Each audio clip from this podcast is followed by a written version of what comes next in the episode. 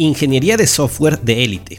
Soluciones a problemas comunes en equipos de desarrollo de software. Hoy presentamos, este es el primer paso para establecer una cultura de la calidad en la organización.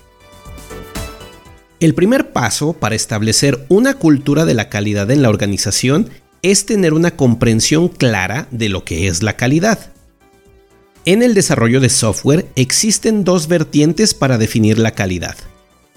La primera, la que nos dice Joseph Juran, adecuación para el uso, satisfaciendo las necesidades del cliente y el usuario. La segunda, la que nos dice Crosby, cumplir con los requerimientos y no presentar fallas.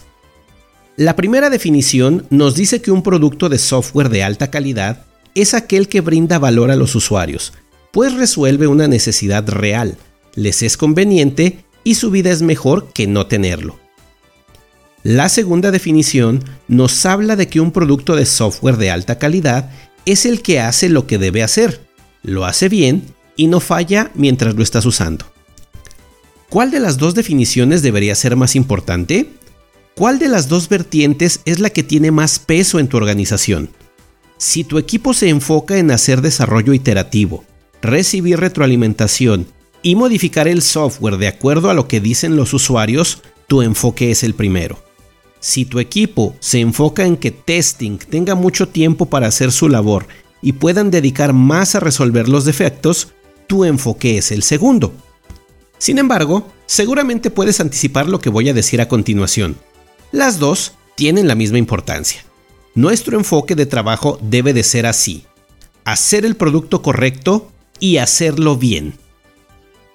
En el desarrollo iterativo suele pensarse que parte de iterar sobre el MVP incluye arreglar los bugs y las fallas.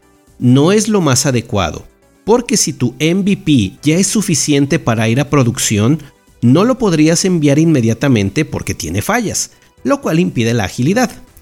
La calidad debe ser una cultura, un conjunto de actividades continuas a lo largo del desarrollo y no ser solamente momentos en el tiempo donde decimos, ahora nos concentraremos en la calidad, hacer el producto correcto y hacerlo bien. Ahora, ¿cómo sabemos si la buena calidad es una cultura dentro de la organización? Primero, quiero que respondas esto para medir tu percepción. La calidad del software en tu organización o equipo es responsabilidad principalmente de testing. ¿Cierto o falso? Ahora te dejaré estas preguntas para reflexionar. Las estaré respondiendo a lo largo de los siguientes episodios, de modo que podamos comparar tus respuestas e incrementar tu catálogo de prácticas de calidad. Primera pregunta. ¿En qué etapa sabemos si el producto es el correcto? ¿Antes de iniciar el desarrollo? Durante el desarrollo, en pruebas o en la presentación. ¿Cuánto dura la etapa de testing? Menos, lo mismo o más que la construcción. ¿Qué actividades de prevención, eliminación de defectos hago además de testing?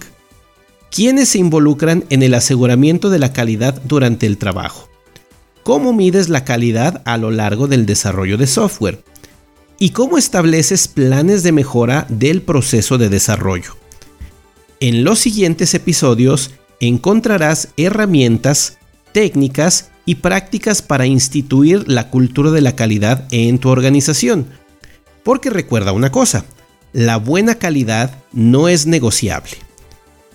Envíame tus preguntas, déjame tus comentarios aquí abajo del episodio y coméntame de qué manera te puedo ayudar para que la buena calidad sea una cultura en tu equipo y organización. Hasta la próxima.